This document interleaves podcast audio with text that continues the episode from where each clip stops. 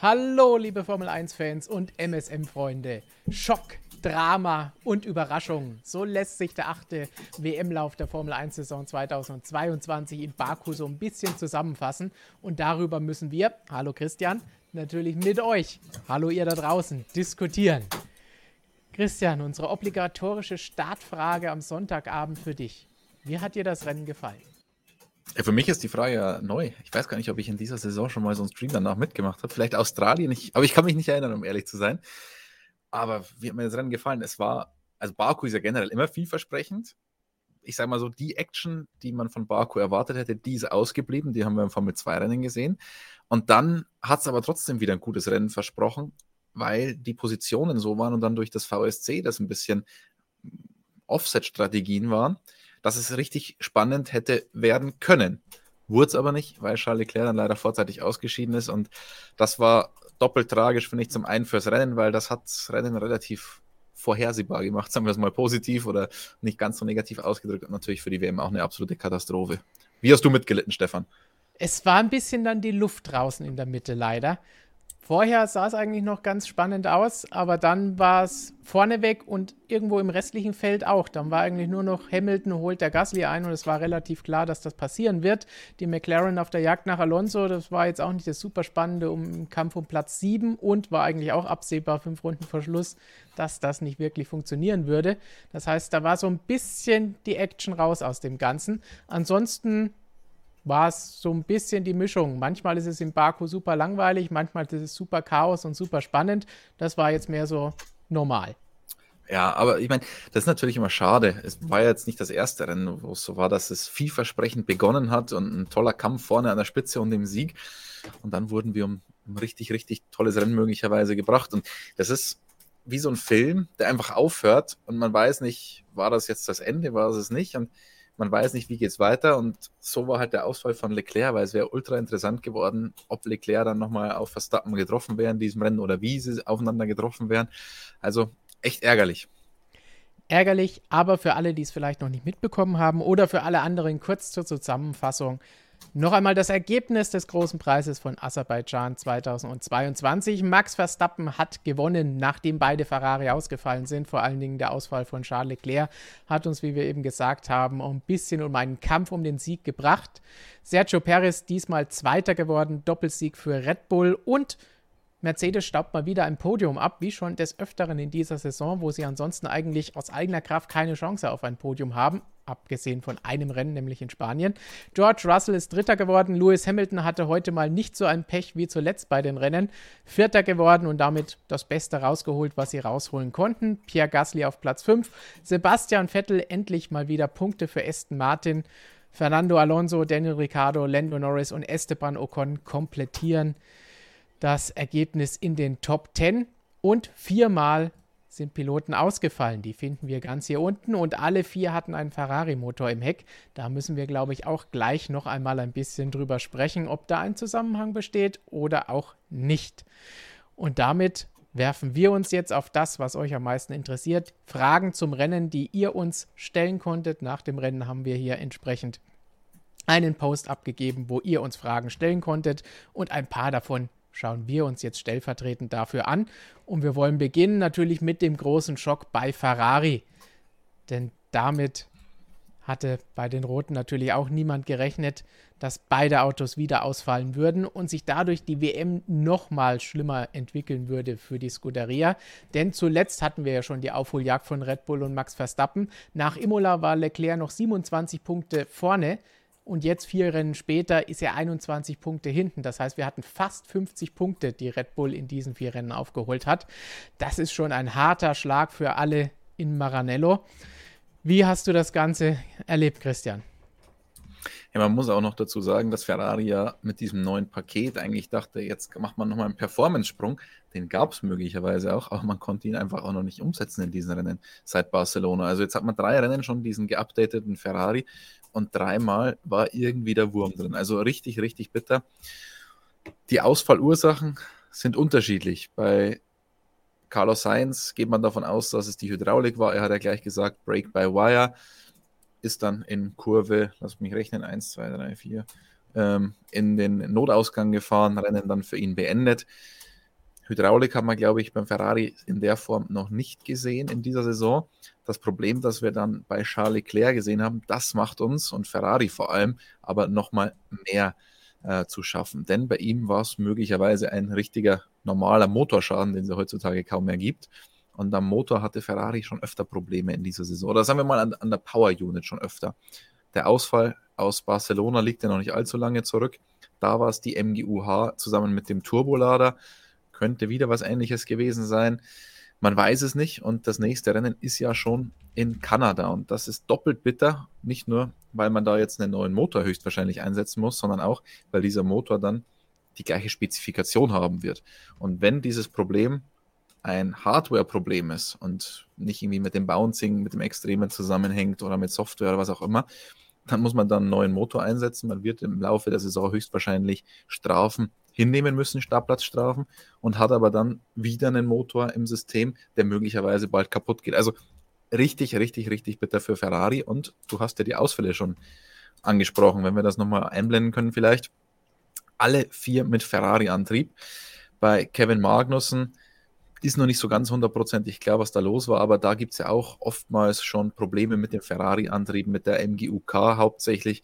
Da hatten äh, die beiden Haas-Piloten ja in Monaco vorwiegend Probleme. Ist es das wieder? Keine Ahnung. Die einzige Entwarnung, die wir geben können, ist von Alpha. Alpha Sauber hat gesagt, es war am Kühlsystem und eher auf Sauberseite. Übrigens auch ganz witzige Formulierung von Chevy Pujula an der Stelle. Es war auf Sauberseite, er hat da nicht von Alpha gesprochen. Wir haben hier in der Redaktion äh, unseren Spaß damit gehabt. War das Absicht, dass wenn Probleme auftreten, dass es dann nicht Alpha ist? Oder ist es einfach so, dass er die Wahrheit sagt und es ist sauber und nicht Alpha das Team? Aber natürlich ganz bitter für Ferrari, unabhängig jetzt davon, was da bei Alpha oder Sauber oder bei wem auch immer los war man muss sich Sorgen machen. Und diese Frage haben auch viele von euch gestellt, zum Beispiel auch Fuchur87. Woher kommen plötzlich die ganzen technischen Probleme am Ferrari? Zu Saisonbeginn sah es eigentlich genau andersrum aus. Red Bull hatte die Ausfälle und Ferrari war bärenstark und ohne Probleme. Ist das Entwicklungstempo von Red Bull zu stark, sodass Ferrari ein zu hohes Risiko eingehen muss, um mitzuhalten? Oder war es einfach nur Zufall und Pech, dass es einen Doppelausfall gegeben hat und dass es auch mehrere Kundenteams getroffen hat? Wenn du jetzt die richtige Antwort darauf hast, wird Mattia Binotto uns wahrscheinlich viel Geld dafür geben. Ja, könnte ich, könnte ich gleich nach Maranello fahren. Würde ich hier aber keine Livestreams mehr machen. Aber, aber es ist eine ganz interessante Frage und die habe ich so ähnlich auch Mattia Binotto gerade eben nach dem Rennen noch gestellt, habe gefragt, womit hängt es zusammen? Das ist ja nicht nur Ferrari, die jetzt technische Probleme hatten. Der User hat es ja auch angesprochen, Red Bull war zu Beginn der Saison davon betroffen und das Power Unit Reglement ist ja jetzt nicht komplett neu. Die Autos sind komplett neu, aber die Power Units sind Weiterentwicklungen von eigentlich noch 2014, wenn man so will. Und ja, ist die Frage so ein bisschen umgangen. Ich kann mir vorstellen, dass es durchaus tatsächlich mit den heftigen Schlägen auch zu tun hat, die die Autos abkriegen. Vibrationen sind generell immer ein ganz, ganz schwieriges Thema für Zuverlässigkeit dazu, und daraus hat Mattia Binotto auch kein Heli gemacht, ist man bei Ferrari schon ins Limit gegangen, was die Power angeht und ist da Risiken eingegangen. Und er meinte dann einerseits, ja, if you want to finish first, first you have to finish. Ähm, ziemlich beliebte Floskel im Motorsport. Gleichzeitig hat er mir aber auch noch gesagt, ihm ist es lieber, ein schnelles Auto zuverlässig machen zu müssen, als ein langsames Auto ähm, schneller machen zu müssen. Also ähm, am Ende die Punktetabelle sagt es vielleicht ein bisschen umgekehrt. Mercedes freut sich, die haben ein deutlich langsameres Auto, sind aber punktmäßig fast gleich auf inzwischen mit Ferrari. Das Einzige, was vielleicht da auf der Habenseite noch ist bei diesem Risiko, dass man möglicherweise bei der Power Unit eingegangen ist, ist, dass die Power Units ja eingefroren sind zu einem Großteil. Also die ähm, elektrischen Einheiten werden erst im September homologiert. Alles andere wurde bereits homologiert bis zum Ende dieser, äh, dieses Power Unit Reglements. Und wenn man da jetzt auf Performance-Seite ein bisschen mehr Risiko eingegangen ist bei der Haltbarkeit, ist das vielleicht ein bisschen besser für die nachfolgenden Jahre, denn bei der Zuverlässigkeit darf man Updates an den Motoren vornehmen, für die Leistung hingegen nicht. Also vielleicht eine Entscheidung auch im Hinblick auf die Zukunft. Wieso tritt es jetzt auf, um nochmal auf die Ausgangsfrage zurückzukommen? Wird Ferrari von Red Bull mehr ans Limit getrieben? Ich glaube nicht. Ich glaube, die sind von Rennen 1 an schon so ans Limit gegangen. Aber die Teile kriegen natürlich jetzt auch mehr Laufleistung, Vibrationen. Wenn's, wenn sie tatsächlich dazu beitragen sollten, waren jetzt hier in Baku auch extrem. Lewis Hamiltons Rücken weiß ein Lied davon zu singen. das ist jetzt erstmal so die erste Bestandsaufnahme, die, die ersten Mutmaßungen zu diesem Thema. Und natürlich gibt es bei den Tifosi entsprechend Entsetzen, wie bei Giovanni hier. Vielen Dank für deine Meinung. Ich bin ein Tifose, aber es kann nicht sein, dass Ferrari jetzt sogar mit einem guten Auto nichts hinbekommt. Enzo Ferrari würde sich im Grab umdrehen, meint er.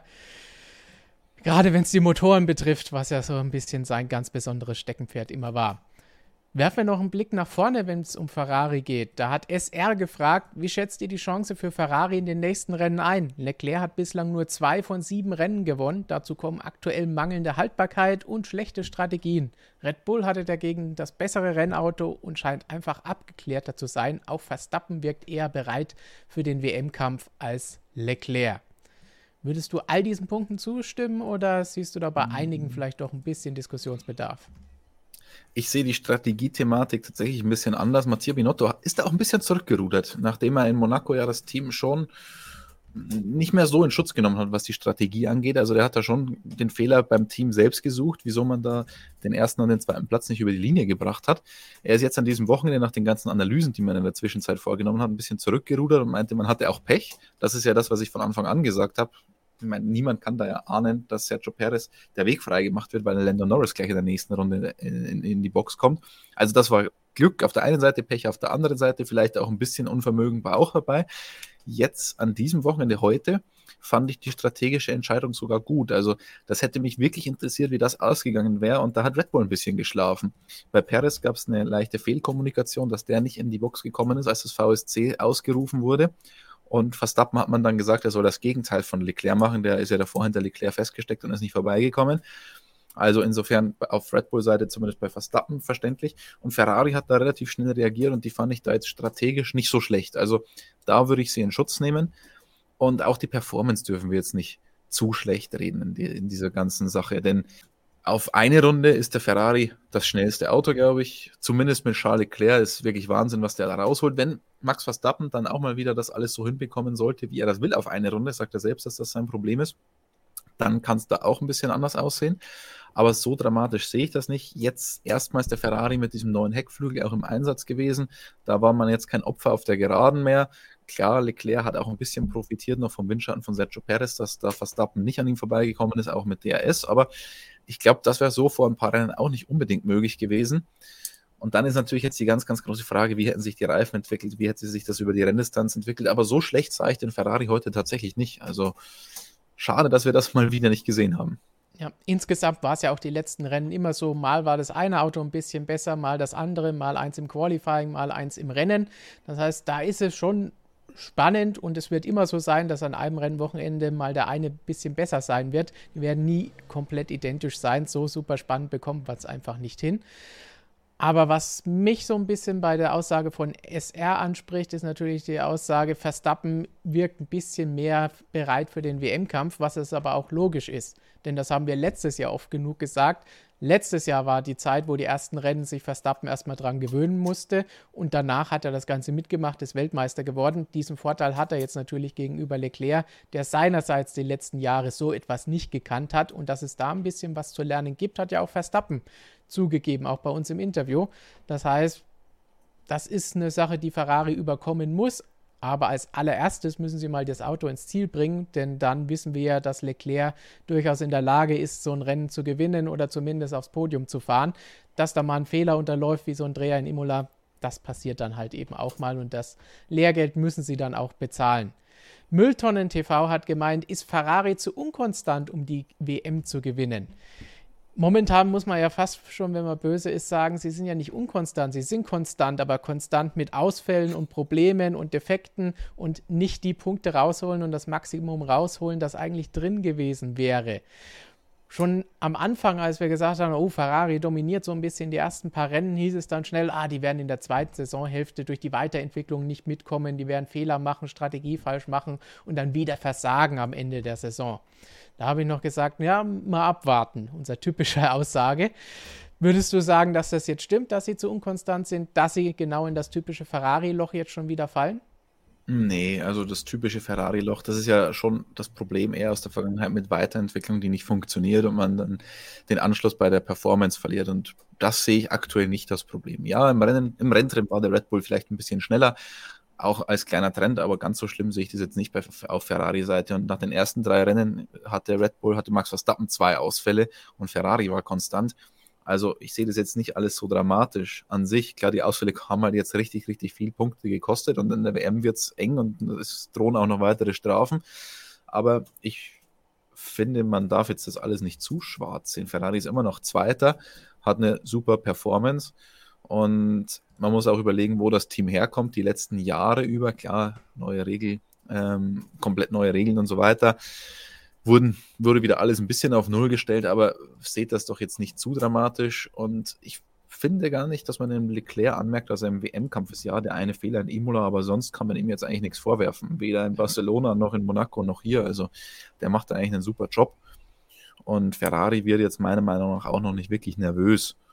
Aktuell finde ich das alles noch einen tollen WM-Kampf, auch auf politischer Seite. Es gab jetzt mal den Protest, aber der war das glaube ich Mattia Binotto zumindest auch zum Teil auch hauptsächlich dazu da, um die Regeln klarzustellen. Und er hat, finde ich, einen sehr validen Punkt damit getroffen. Und es ist für mich immer noch ein Problem, die ganze Geschichte mit der Boxenausfahrtslinie und so weiter und was das eigentlich im großen Gesamten bedeutet, haben wir schon ausführlich besprochen. Aber insgesamt finde ich, ist es ein, ein toller WM-Kampf auf Augenhöhe, wo Ferrari halt jetzt durch, nur durch die Zuverlässigkeit ähm, so nach hinten gekommen ist, weil dieser kleine strategische Fehler, der da in Monaco unterlaufen ist, wie gesagt, Pech, bisschen bisschen Pech, bisschen Unvermögen, aber am Ende ist da das Kind auch nicht in den Brunnen gefallen mit Platz 2 und 4. Ja. Wobei man auch sagen muss, ausgleichende Gerechtigkeit, bei Red Bull war der Vorsprung von Ferrari nach den ersten paar Rennen natürlich auch nur so groß, weil Red Bull die Ausfälle hatte. Klar, also das heißt, wobei die Ferrari-Ausfälle, die Ferrari-Ausfälle wiegen natürlich jetzt schon schwerer, weil es da dann auch um Motorkomponenten geht für die Zukunft. Also da bin ja. ich mal gespannt und hoffe, dass das nicht allzu schlimm wird. Dann kommen wir zur nächsten Frage, die noch teilweise damit zu tun hat, denn jetzt geht es um Red Bull und da hat Tim Pieringer gefragt, hätte Red Bull das Rennen auch ohne die Ausfälle der Ferraris gewonnen? Das ist das, was du eben schon mal angesprochen hast. Ja, das ist eine ganz interessante Frage. Da muss ich jetzt mal ganz kurz auf meinen Aufschrieb schauen, weil da habe ich mir die Abstände aufgeschrieben. Also Ausgangslage war ja Perez hat die Führung am Start übernommen, Leclerc war auf Position 2, dahinter Max Verstappen. Es sah am Anfang so aus, als wäre der Red Bull deutlich schneller, aber dann konnte sich Perez doch nicht wirklich absetzen von Leclerc. Verstappen hat man schon erkannt, dass der ein bisschen mehr Pace hatte als Leclerc, aber jetzt auch nicht übermäßig viel. Also der Druck, der hat sich in Grenzen gehalten. Und dann kam eben das VSC in Runde 9, weil äh, Carlos Sainz den Ferrari abstellen musste. Leclerc ist in die Box gekommen, hatte einen langsamen Boxenstopp. Übrigens auch ganz interessantes Thema, das wir die Tage auf jeden Fall noch auf unserer Website behandeln werden, was da mit den Boxenstopps los war. Und dann ist Leclerc logischerweise erstmal hinter den beiden gefahren, aber die Red Bulls hatten ja noch keinen Boxenstopp. Und als dann die Red Bulls in die Box kamen, Runde 17 Sergio Perez, Runde 19 Max Verstappen, haben in der Zwischenzeit auch noch Position getauscht hatte Verstappen dann danach Boxenstopp bereinigt, dann alles schon in Runde 19, 13 Sekunden Rückstand auf Charles Leclerc. 13 Sekunden Rückstand, aber eben auch frischere Reifen, denn äh, Leclerc war ja ungefähr 10 Runden zuvor drinnen. Und mit diesen Reifen wollte man ja, sofern keine weitere VSC-Phase oder was auch immer, das Rennen höchstwahrscheinlich beenden. Und dann wäre es spannend geworden. Der Red Bull mit ein bisschen besserer Rennpace und mit 10 Runden frischeren Reifen 13 Sekunden zufahren ist natürlich auch schon eine Hausnummer und dann auch noch vorbeigehen. Also ich traue es mir nicht zu beantworten. Äh, Dr. Helmut Marko hat sich das schon getraut. Der hat bei den Kollegen von Seos TV gesagt, ja, wir hätten das Rennen auch so gewonnen. Klar, äh, der Doktor hat da ein bisschen mehr Daten, aber er sieht das auch immer relativ optimistisch. Macht ja auch Freude, ist nicht der Tiefstapel Toto, ähm, sondern der Optimismus Marco. Äh, wenn er das sagt, dann glauben wir ihm das mal so. Passend dazu hat Mesut gesagt, man merkt aber auch inzwischen, dass Helmut Markus samstags nach Niederlage in Anführungsstrichen im Qualifying entspannt bleibt, weil er halt denkt, Sonntag ist unser Tag. Merkst du ihm das auch an? Hm, ja, tatsächlich schon ein bisschen, aber vielleicht ist er generell ein bisschen milder geworden jetzt, wieder ein Jahr drauf. Ähm, wieder eine Weltmeisterschaft vor allem auf dem Konto. Und ich glaube, dass nach der letzten Saison, nachdem das ja. so eskaliert ist, das Ganze mit Mercedes und nachdem er dann als Sieger hervorgegangen ist aus dem ganzen Kampf, ähm, glaube ich, ist er jetzt einfach ein bisschen ruhiger geworden, generell. Nicht nur was die Performance Samstag, Sonntag angeht. Nach der langen Wartezeit auf den nächsten Titel, das, das hat, denke ich, sehr geholfen. Und wir haben es ja schon oft genug gesagt, letztes Jahr ging es da ja auf beiden Seiten im WM-Kampf drunter und drüber und da lagen die Nerven ja komplett blank. Noch nicht ganz so blank liegen sie dieses Jahr und Peter fragt, findet ihr es gerecht, dass Perez die Siege in Barcelona und jetzt in Baku weggenommen wurden? Hm. Ähm, Barcelona kann man vielleicht ein bisschen drüber diskutieren, aber insgesamt war es aus Red Bull Strategiesicht auch da sinnvoll, das so zu machen. In der damaligen Konstellation wollen wir jetzt nicht mehr genau aufdröseln, haben wir schon gemacht. Deswegen konzentrieren wir uns jetzt auf Baku, würde ich sagen. Und da hat Perez ja selber eingesehen, auf dem Medium-Reifen, da war er einfach, äh, die, die, waren bei ihm einfach ein bisschen früher durch. Er hat die Härte herangenommen, hatte höheren Reifenverschleiß oder Reifenabbau, muss man korrekterweise sagen konnte die Pace von Verstappen einfach nicht mitgehen und dann hat man einfach gesagt, ja, äh, haltet sauber, macht, das, macht da keinen Unsinn.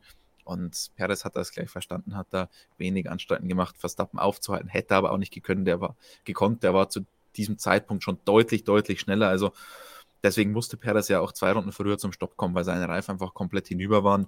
Und wie sich das Rennen dann entwickelt hat, hat man ja auch klar gesehen, dass Verstappen der Schnellere war. Und deswegen würde ich dann jetzt nicht sagen, dass Perez der Sieg genommen wurde. Alex H. meint, kann man erwarten, dass Paris noch motiviert ist bei Teamorder und Auswahl der Kon Konkurrenz um P2? Ja, ist tatsächlich ein, ein witziger Punkt, weil ich habe da heute so ein bisschen, als wir das in der Redaktion geschaut haben, gesagt, wäre ich der Perez, ich würde jetzt auf gar nichts hören, habe gerade zwei Jahre verlängert. Äh, da lasse ich, wenn es um die WM geht, den Verstappen nicht vorbei. Und in zwei Jahren, wenn ich dann nochmal verlängern will, dann erinnert sich keiner an dieses Barcode zurück. Klar, das kann natürlich dann auch eine Dynamik auslösen im Team, aber am Ende wäre es völlig egal gewesen, weil er weiß, er hätte keine Chance gehabt in diesem Moment bei diesem Rennen. Und der Perez, der hatte schon ganz andere Situationen als Nummer zwei Fahrer. Und deswegen glaube ich auf keinen Fall, dass der da jetzt irgendwie äh, am Boden ist oder demotiviert ist. Der hat gerade Monaco gewonnen, hat gerade seinen Red Bull-Vertrag um zwei Jahre verlängert. Also, wenn der jetzt von, dem, von der Motivation her am Boden wäre, dann würde ich die Welt nicht mehr verstehen. Wie, wie sollte es dann uns gehen, Stefan? Nach einem Rennen, wo wir eben gesagt haben, die Punktekluft wird immer größer zwischen den beiden, wo wir eigentlich den spannenden WM-Kampf haben wollten. Aber es gibt noch Hoffnung, denn Etienne sagt es auch, die Saison ist noch lang, es kann noch alles passieren. Und das haben wir ja auch in diesem Jahr schon gesehen, denn es gab ja schon mal einmal den Umschwung von Ferrari in Richtung Red Bull. Warum soll es nicht nochmal in die andere Richtung gehen, wenn es so weitergeht? Aber für den Moment ist Ferrari auf jeden Fall erstmal gefragt, aufzuholen und mehr zu liefern und vor allen Dingen das Auto ins Ziel zu bringen. Dann schauen wir auf ein Team, das auch ziemlich geschlagen war die ersten paar Rennen, aber heute zumindest ein paar Punkte erhalten hat, nämlich Aston Martin. Sebastian Vettel hat trotz eines Fehlers im Angriff auf Esteban Ocon, wo er ein paar Plätze verloren hat, sich doch wieder in die Punkte reinkämpfen können. Und auch da gibt es jede Menge Fragen von euch dazu. Zum Beispiel von Mülltonnen TV. Ist der Aston Martin im Gegensatz zu Barcelona deutlich verbessert worden oder macht Sebastian nur den Unterschied aus? Also im Gegensatz zu Barcelona das ist, glaube ich, eine nicht glücklich gewählte Formulierung. Man muss sagen, im Gegensatz zu vor Barcelona. Was war vor Barcelona? Miami, wenn ich mich recht entsinne. Ja. Ähm, der Rennkalender ist so groß, man kann sich da schon gar nicht mehr dran erinnern. Nach in Barcelona kam ja, in Barcelona kam ja schon das große Update, das ja für viele Schlagzeilen gesorgt hat. Ähm, ich glaube, es sind mehrere Faktoren. Zum einen, die Streckencharakteristik hat jetzt einfach besser zum Aston Martin gepasst. Der Aston Martin hat ja mit dem Bouncing nicht so viele Probleme gehabt wie manche andere Boliden da im Feld. Noch dazu war das Paket in Barcelona komplett neu und das muss man ja auch erst wieder verstehen.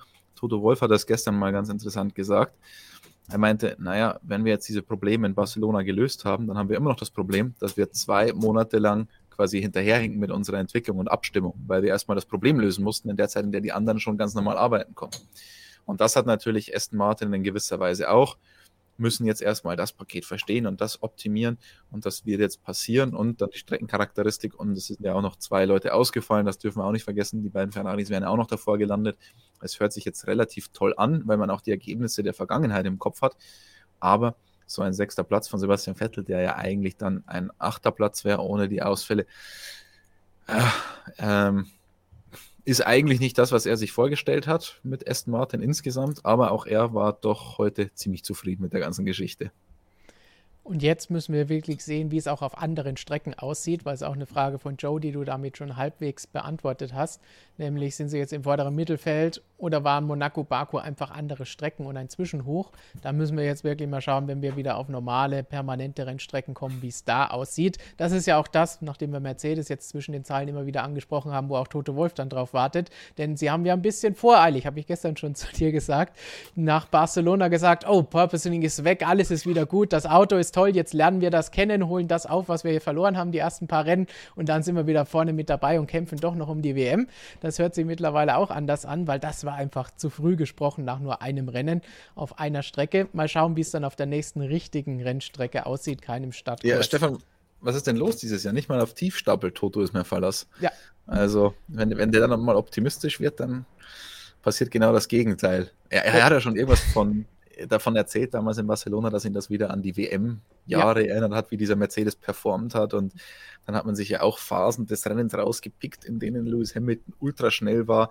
Die habe ich ehrlich gesagt auch nicht ganz so gesehen wie Toto Wolf in der Situation. Aber hätte ja gewinnen können, ähm, hat er ähm, gemeint ja, also das sind immer Rechnungen, die, die, die mag ich gar nicht, wenn man dann anfängt, ja, zu der Phase war der am schnellsten, ja, aber die anderen haben da schon Power rausgenommen oder der Verstappen hing gerade mit defektem DRS hinter, äh, hinter Russell fest oder was auch immer. Also das kann man ja alles nicht miteinander vergleichen.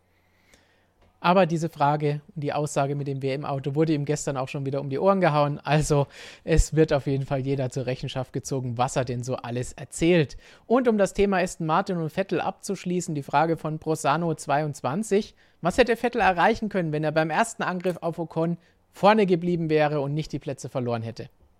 Ja, das ist die Frage. Vielleicht hat der Gasly dann am Ende auch noch bekommen. Übrigens, die, die Szene mit Ocon ganz witzig. Äh, er hat das später beschrieben und meinte, wenn ich das richtig verstanden habe von ihm, dass er das Auto eigentlich hätte behalten, äh, halten können, hätte er nicht in den Notausgang gemusst, aber er hätte mit mehr Gegenwehr von Esteban Ocon gerechnet und hat es deswegen sicherheitshalber gemacht an der Stelle. Ähm, sensationell übrigens dann wieder aus dieser Auslaufzone raus. Da haben wir schon Fahrer gesehen, die da Minuten dafür gebraucht haben. Er hat das innerhalb von wenigen Sekunden gelöst. Ähm, war cool anzusehen. Insgesamt auch eine echt gute Leistung von ihm am Wochenende, müssen wir auch mal loben. Er hat ja von uns schon genügend Kritik in dieser Saison auch einstecken müssen. Ähm, das ist der Sepp, der mir gefällt, setzt sich deutlich gegen Lance Stroll durch, auch wenn der natürlich von Problemen gehandicapt war an diesem Wochenende, wie uns, Red, wie uns Aston Martin ähm, glaubhaft machen wollte im Qualifying mit einem Power Unit Problem heute mit Vibrationen. Ähm, ich glaube, das ist eher der Vater, der da diese Probleme verursacht, in der Öffentlichkeit zumindest. Aber ja, was wäre drin gewesen ohne diesen missglückten Angriff? Vielleicht hätte er den Gasly noch bekommen. Mercedes hat dann auch ein bisschen profitiert von der Strategie ähm, von dem zweiten VSC. Aber vielleicht wäre Platz 5 drin gewesen. Und dann müssen wir noch einen Blick auf unseren zweiten deutschen Fahrer werfen. Der stand ja die letzten Tage seit Monaco spätestens auch stark im Mittelpunkt der Kritik. Und entsprechend gab es jetzt auch an diesem Wochenende hier viele, viele Fragen von euch, zum Beispiel von Leier Leier. Was war bitte mit Mick los? Die ganze Zeit hinter Williams und Aston herumgegurkt, ohne jegliche Pace zu zeigen. O3 Max wurde Mick Schrott produzieren verboten und ist er deshalb so langsam gefahren. Was war bei Mick los? Ja, der ist ganz hinten losgefahren. Qualifying gestern haben wir ja schon besprochen, gestern im Video, wobei auf Mick sind wir relativ wenig eingegangen, muss man fairerweise gestehen. Hatte auch ein bisschen Pech mit der roten Flagge im Qualifying, aber insgesamt war die Pace halt bei Haas generell am Wochenende nicht wirklich da. Bei ihm ja noch die Probleme im FP1 und FP2, dann vom letzten Platz losgefahren. Latifi hat er bekommen, weil er eine Strafe bekommen hat, aber auch auf dem ist er auf der Strecke nicht vorbeigekommen und dann hat, ist er auf den, lass mich überlegen, auf den harten Reifen losgefahren, was dann mit, mit dieser frühen VSC-Phase auch nicht förderlich war, weil man ihn dann an die Box geholt hat und auf, musste auf die Medium-Reifen wechseln. Auf die Medium-Reifen kannst du natürlich nicht durchfahren. Ähm, strategisch ein bisschen ins Klo gegriffen, aber die Pace war einfach auch wirklich nicht da. Also da hat mich Magnussen im Rennen ein bisschen mehr überzeugt. Er hat ja durchaus was gezeigt. Überholmanövern war bis zum Ausfall dann weiter vorne. Aber bei Mick hat an diesem Wochenende irgendwie gar nichts gestimmt, außer die Tatsache, dass das Auto heil geblieben ist. Aber sowohl bei ihm performance-technisch als auch beim Auto performance-technisch als auch strategisch war das leider nicht so der Burner, wobei man ihn eben in Schutz nehmen muss, weil wenn du ein FP1 verpasst auf, einer, auf einem Stadtkurs und FP2 auch nicht nach Plan läuft, dann ist es natürlich schon suboptimal. Und es gab jetzt auch relativ viel Diskussionen um Aussagen von seinem Teamchef Günther Steiner heute vor dem Rennen bei den Kollegen von Sky. Wurde oft hier auch im Chat gefragt und auch von Super Duper Max, der fragt, wie schätzt ihr Steiners Aussagen über Mick ein? Ja, auch die Max-Fans interessieren sich für Mick Schumacher. Und ich versuche das gerade Super Duper Max irgendwie so in, in diesem Rhythmus einen Song unterzubringen. Liedes, aber ähm, dieses Super Duper, das, naja, das überlasse ich euch.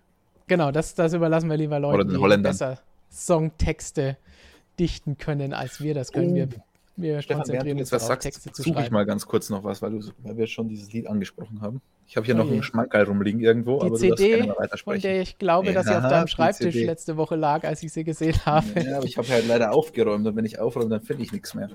Sehr aber gut. Ich, ich suche weiter. Du suchst weiter und Günther Steiner hat sich so ein bisschen gegen Kritik von den Medien gewehrt vor dem Rennen und dabei auch Sky so ein bisschen kritisiert und kam so ein kleines Streitgespräch zwischen den beiden.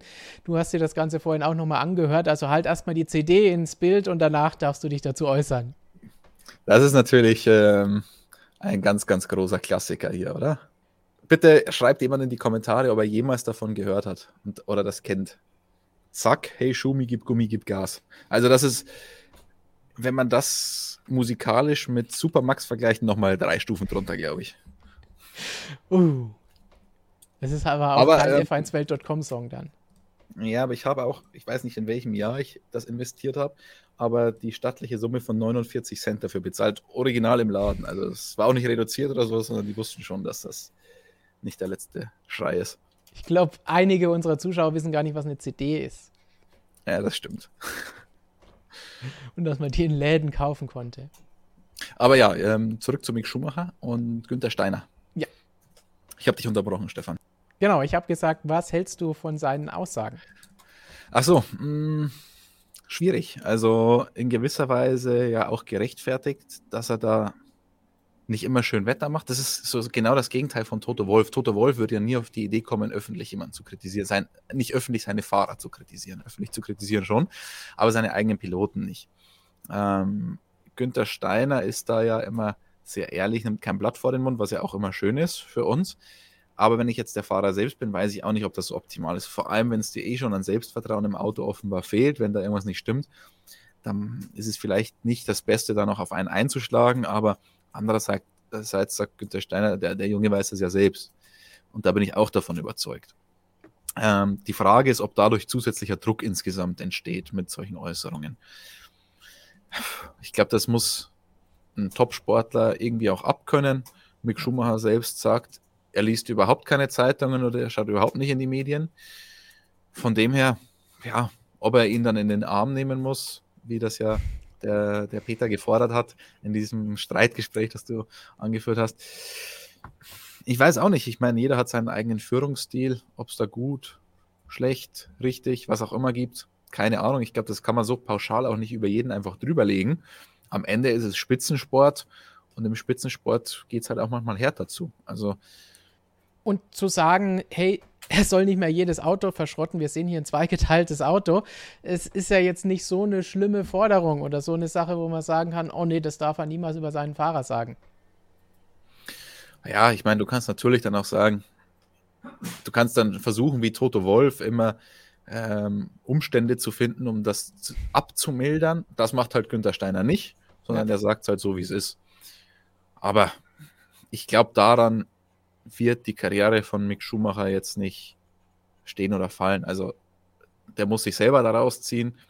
Und ja, jetzt haben wir mit Montreal auch wieder einen Kurs, wo du, wo die Wände sehr nah sind. Silverstone, Österreich, Frankreich, das, was danach kommt, da wird es dann, glaube ich, richtig entscheidend für Mick Schumacher. Da muss er dann auch regelmäßig mal Kevin Magnussen schlagen und weniger Schrott produzieren, ganz klar jetzt ist schon der Druck ein bisschen da, glaube ich, für, für so einen Stadtkurs wieder wie, wie Montreal, dass du, dass du da kein Risiko eingehst, weil wenn du da jetzt nochmal Shot produzierst, sieht es halt richtig, richtig schlimm aus. Und wenn du mit so einer Einstellung rangehst, die sagen zwar, sie denken nicht dran, aber natürlich hast du das irgendwie im Hinterkopf, sage ich jetzt mal mit meiner Hausfrauenpsychologie. Wie gesagt, ich bin kein Rennfahrer, bin noch kein Formel-1-Auto gefahren, aber ich kann mir nicht vorstellen, dass du es komplett ausblenden kannst in Silverstone, Österreich, Frankreich dann, glaube ich, wird es ein bisschen besser, weil da kann man die Limits einfach ein bisschen besser ausloten. Und es war, denke ich, zumindest in dem Punkt muss man Gunther Steiner, glaube ich, auch äh, zustimmen. Es war teilweise auch ein bisschen überzogen. Ich fand das jetzt nicht so schlimm. Ja, er hatte dieses Jahr Unfälle, die auch recht teuer waren, die gerade Haas noch mehr wehtun als ein Top-Team. Das wurde gesagt und damit ist auch gut. Aber es war jetzt nicht so, dass er irgendwie komplett katastrophal gefahren wäre. Ja, er ist schlechter als Magnussen, aber Magnussen ist jetzt auch nicht unbedingt der schlechteste Fahrer, der je in einem Formel-1-Auto gesessen hat. Deswegen, ich glaube, das wird gerade ein bisschen hochgespielt, vielleicht auch in Deutschland. Ich weiß nicht, wie die internationalen Kollegen das sehen, wenn du mit denen sprichst, Christian, aber ich finde, das war jetzt alles ein bisschen zu viel und zu unnötig, das Ganze. Ja, aber vielleicht ist es auch das erste Mal, dass ihm da der Name ein bisschen im Weg steht bei ja. der ganzen Geschichte, weil äh, man kann schon sagen, dass mit ihm relativ vorsichtig umgegangen wurde die letzten Jahre. Und wenn das jetzt irgendein deutscher Nachwuchsfahrer wäre, der seine zweite Saison in der Formel 1 fahren würde, würde da sicherlich Kritik kommen, aber es wäre wahrscheinlich nicht so medial präsent wie bei Mick Schumacher. Also da kommt, glaube ich, ein bisschen was zusammen. Günther Steiner hat es ja auch, der hat ja gemeint, die Medien würden versuchen, das Ganze da in zwei Lager zu spalten. Die eine Seite Haas, die andere Seite Schumacher das ist natürlich was ganz, ganz, ganz Gefährliches für, für so ein Team an sich, wenn da zwei Lager entstehen. Ich kann mir das aber beim besten Willen nicht verstehen. Bei Mick Schumacher, der ist menschlich so geerdet und menschlich so ein Teamplayer. Das ist ja was, was im letzten Jahr, auch wenn ich kann persönlich nichts gegen Nikita Marzipin sagen, menschlich auch, er war immer nett zu uns, zu Journalisten und so hat alles gut gemacht, aber wenn man gehört hat, wie da der Umgangston im Team war, waren Welten zwischen der einen Seite der Garage und der anderen und Mick Schumacher hatte zum Beispiel auch das Team noch nie wirklich kritisiert. Das ist ja was, was er eins zu eins von seinem Vater übernommen hat. Das Team ist nie schuld. Und also ich kann mir nicht vorstellen, dass da jetzt irgendwie ein Graben ist zwischen Haas und Mick Schumacher. Also vielleicht versuchen es die Medien tatsächlich teilweise, vielleicht muss man sich auch an der eigenen Nase packen, vielleicht, wenn, wenn halt solche Aussagen im Raum sind, dann nutzt man die ja auch irgendwie. Aber ich glaube jetzt nicht, dass das tatsächlich so entstehen wird. Also das ist, glaube ich, zu weit hergeholt. Und dann jetzt das, worauf du am meisten fürchtest dich. Noch ganz kurz drei Fragen. Kurz beantworten. Mal schauen, ob wir das hinbekommen. Wahrscheinlich nicht. Und zwar die eine Frage von Anonym: War die schwarz-orangene Flagge für Yuki Tsunoda übertrieben? Immerhin war ja nur das DRS betroffen. Die Frage fand ich so interessant, die Aussage, das musste ich einfach mal mit reinnehmen. Ja, aber wir haben es hier in der Redaktion auch diskutiert. Du wolltest jetzt eine kurze Antwort, die kriegst du aber nicht, Stefan. ähm, weil wir unterschiedliche Meinungen auch hatten, weil ich hätte jetzt gesagt, als ich hätte mir das jetzt zumindest noch ein, zwei Runden angeschaut, was da passiert wäre, weil ich habe das jetzt ehrlich gesagt nicht genau gesehen, weil wenn der das DRS wieder geschlossen hätte, wäre der Flügel dann wieder komplett in den Ausgangszustand zurückgegangen und, oder wäre dann noch rumgeflattert oder wäre eine Seite komplett oben gewesen? Wenn das, also wenn die eine Seite nicht mehr zugegangen wäre oder die die ganze Zeit rumgeflattert wäre, dann ja, dann muss man ihn reinholen auch für seine eigene Sicherheit. Wenn der aber geschlossen hätte werden können und dann im geschlossenen Zustand komplett funktioniert hätte, dann finde ich, war es ein bisschen überflüssig, dann hätte er einfach das DRS nicht mehr nutzen dürfen.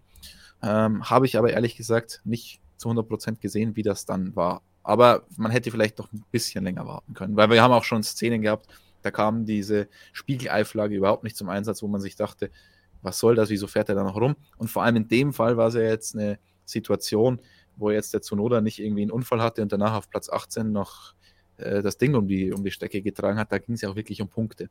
Also im Zweifel für die Sicherheit, aber vielleicht hätte ich es mir dann noch ein bisschen ein paar Runden oder ein paar Kurven angeschaut es war nicht wirklich zu sehen. Man hat nur einmal diese Aufnahme gesehen, wo dann irgendwie ein großes Loch im Flügel zu sein schien. Und da wirkt es natürlich dann schon im ersten Moment mal gefährlich. Auch bei den Geschwindigkeiten, die wir im Baku nun mal auch erreichen auf dieser langen Geraden. Aber insgesamt, vielleicht hätte man noch mal was anschauen können. Andererseits muss ich sagen, wenn man sieht, dass da was nicht passt, dann muss man ihn eben einfach reinholen. Also ich glaube, da bin ich dann vielleicht eher auf der Seite, was die Kollegen dir entgegengehalten haben vorhin bei der Diskussion. Ja, aber ich meine, wenn so ein Flügel halt vom DRS aufgehalten wird, dann macht DRS zu und durch den Anpressdruck wird der nach unten gedrückt die ganze Zeit, dann ist es vielleicht halt kein Sicherheitsrisiko mehr. Und für den Fahrer an sich ist es schon sehr, sehr bitter. Also ich meine, Zunoda, der lag ja dann, ich glaube, hinter, hinter Hamilton und Gasly, also wäre vor Vettel wahrscheinlich gelandet. Wären wichtige Punkte gewesen für Alpha Tauri. Aber gut, Sicherheit geht vor und ja. lieber zu früh als zu spät, muss man schon auch sagen. Genau. Dann die zweite Frage von Sven Hunziker, stellvertretend für all unsere Schweizer Freunde, die immer nach Alfa Romeo fragen. Was war denn mit Bottas los über das ganze Rennwochenende hinweg? Weil wurde von Joe geschlagen, wenn der nicht ausgefallen wäre, hätte der auf jeden Fall vielleicht Punkte holen können und auf jeden Fall wäre er vor Bottas ins Ziel gekommen. Was war da los? Bottas selber hat nur gesagt, er glaubt, dass irgendwas fundamental mit dem Auto nicht richtig war. Ja, jetzt wolltest du wieder eine kurze Antwort und kriegst wieder keine, weil ähm, auch darüber haben wir vorhin in der Redaktion noch gesprochen, aber nicht nur intern, sondern auch noch mit Xevi Pujola, ähm, Ingenieur bei Alpha Sauber. Und Walter Bottas meinte, man hat neue Teile gebracht am Samstag an sein Auto. Das hätte, die hätten die Stabilität am Heck verbessern sollen, also mehr Armpressdruck auf der Hinterachse. Haben aber irgendwie das Gegenteil gemacht und seitdem ging es bergab. Ich habe auf dies, Pujola auf diese Aussage angesprochen, der meinte, kann er so jetzt nicht nachvollziehen, kann er so nicht verstehen. Aber was definitiv der Fall ist, ist, dass ab Samstag irgendwie der Wurm drin war bei Valtteri Bottas. Es ganz anders, also es einfach nicht zu erklären ist. Gleiche Setup, gleiche Teile wie beim Teamkollegen und er ist sich sicher, dass da irgendwas am Auto nicht gestimmt hat. Das werden sie sicherlich die nächsten Tage analysieren und dann hoffentlich bis Kanada gelöst haben. Und jetzt für die langen Antworten, wobei so lang war es gar nicht, musst du jetzt diese Frage noch beantworten, die reingeflattert kam, eben von Lea.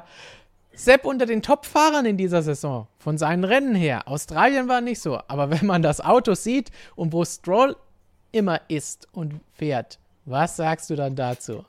Mhm. Ich muss tatsächlich sagen, ich bin positiv überrascht. Also ich hätte nicht gedacht, dass er mit dem Auto das ja erstmal für gar nichts gut war, dass er sich da so motivieren kann. Und jetzt hat er Stroll doch deutlich im Griff. Ich meine, schau mal auf die Punkte. Der ist, der ist die ersten zwei Rennen nicht gefahren, hat aktuell 13 Punkte.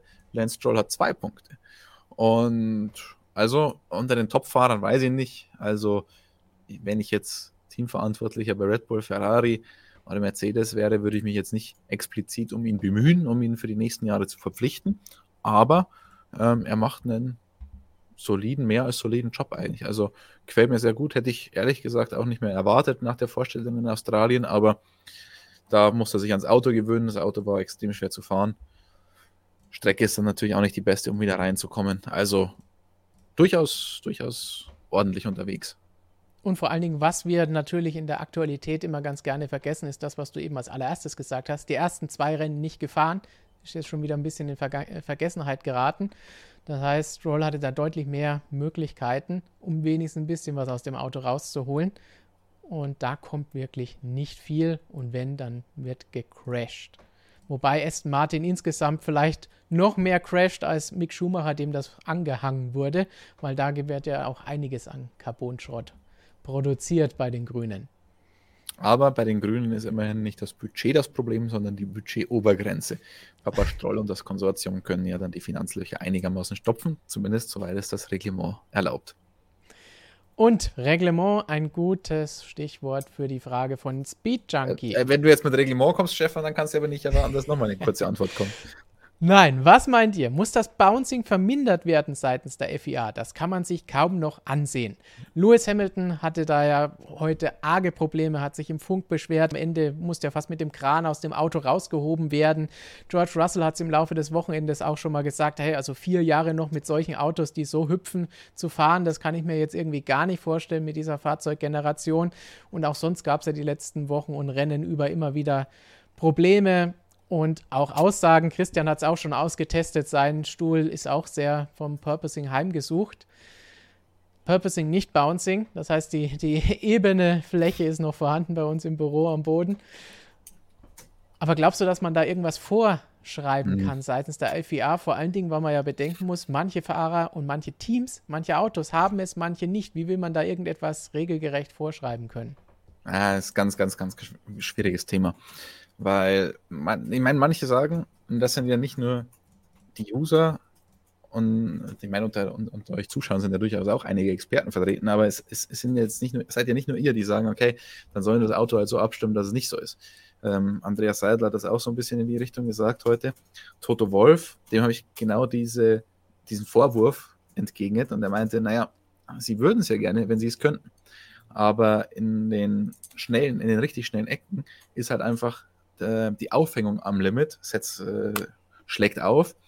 und dadurch können sie nichts mehr machen. Jetzt kann man sagen, dann sollen sie eine andere Aufhängung bauen, ist aber auch nicht ganz so trivial, wie man sich das vorstellt, vor allem an der Hinterachse, weil das ja in, der, in dem Getriebegehäuse integriert ist. Also da kann man nicht endlos spielen mit und jetzt kommt wieder das Performance-Argument, selbst wenn man dann irgendwas zusammenpfuscht, damit das noch geht, dann hat das natürlich extreme Auswirkungen auf die Aerodynamik und man ist dann Nirgendwo. Und dann stellt sich halt immer die Frage, Performance, Komfort. Wir sind in einem Sport, es ist die Natur des Sports, dass man niemals für Komfort Performance opfern würde. Und ich finde, das kann man dann irgendwie von dem Fahrer auch nicht verlangen. Zu sagen, ja, okay, fahre ich halt hinterher, aber dafür kann ich mir schon die Eier schaukeln, um das überspitzt zu formulieren. Das, das kann man ja von dem Topsportler nicht erwarten. Und deswegen wird der immer seine Gesundheit riskieren. Immer. Ähm, ich meine, es gibt ja Sportler, die sind in Sportarten unterwegs, die trainieren so viel, dass sie sich die Gesundheit ruinieren. Und da, und da ist ja nicht mal gegeben, dass es am Ende ein besseres Ergebnis bringt. In dem Fall, wenn du einen Kompromiss eingehst, ist es gegeben, dass du Performance verlierst. Und das kannst du halt irgendwie da Selbstverantwortung, ah, das, das funktioniert nicht. Also irgendwie muss man schon langfristig überlegen, was man da macht, kurzfristig. Wir dürfen jetzt ja auch nicht zu übertrieben wahrscheinlich drüber diskutieren, weil es halt Baku war jetzt ganz extrem. Es gab auch Rennen davor, wo wir nicht so drüber gesprochen haben. Aber insgesamt sehe ich, ich kenne die Leiden ja leider aus eigener Erfahrung mit dem Rücken. Und es ist alles andere als angenehm. Und das Argument, die verdienen Millionen, das müssen sie abkönnen, das zählt bei Gesundheit nicht. Also ist ein ganz, ganz schwieriges Thema, vor allem weil es dann auch wieder dahin geht, dass sagen, okay, manche Teams haben dann einen Vorteil, wenn sie das machen dürfen und was auch immer. Also ja, weiß nicht, wie man das lösen soll, um ehrlich zu sein.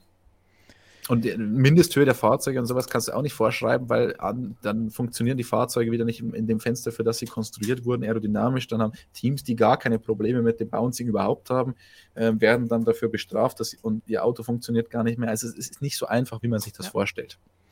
Also das, das geht nicht so einfach, wie man vielleicht das meinen könnte, wenn man es einfach nur von außen drauf schaut.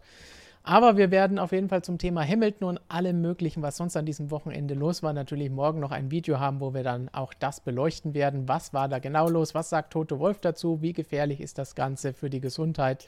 Und wie sieht es vielleicht mit Ersatzfahrern und all diesen Dingen aus? Für Kanada, denn in einer Woche geht es ja schon weiter. Und von Armin kam die Frage, warum ist Christian eigentlich nicht vor Ort gewesen jetzt in Baku? Baku haben wir ausgelassen aus logistischen Gründen. Es ist manchmal nicht anders möglich und passen dazu dann auch Montreal, weil das von Professor Dr. Racer gefragt wurde. Aber danach starten wir nach diesem Doppelpack wieder voll durch und Christian freut sich sicherlich schon, wenn es dann wieder nach Silverstone geht. Ja, ihr dürft nicht vergessen, dass wir auch noch ein Magazin zu schreiben haben. Und ähm, das ist ein schlechtes Stichwort jetzt bei Stefan, deswegen glaube ich, muss ich, das muss ich jetzt. Das ist ein ganz schlechtes Stichwort, weil da ist noch einiges zu schreiben, um nicht zu sagen 100 Prozent. Ja, deswegen, also das dürft ihr nicht vergessen und das muss ja auch geschrieben werden. Und wenn man dann zu den Rennen reist, sind halt immer zwei Reisetage dahin, wo man nicht wirklich was machen kann. Klar kann man im Flieger auch was machen, aber das geht nicht so optimal.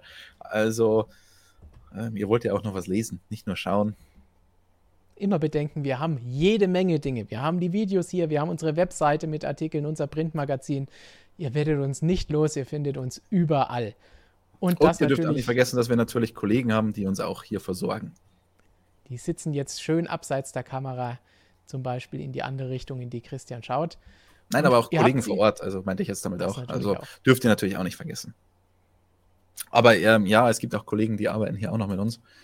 Ihr habt sie vielleicht tippen hören im Hintergrund. Da zum Beispiel Samuel, den ihr ja auch kennt. Wobei, ob Weiter der so will ich jetzt nicht drehen, sonst sieht man den ganzen Saustall. Ja, das genau. stimmt. Arbeiten kann man das, glaube ich, nicht nennen, was der da macht. Aber. Scherz. Und damit angedeutet, nächste Woche geht es schon weiter, Montreal. Dann geht es ein bisschen später los. Dann sind wir nicht so früh fertig wie heute an diesem Wochenende immer.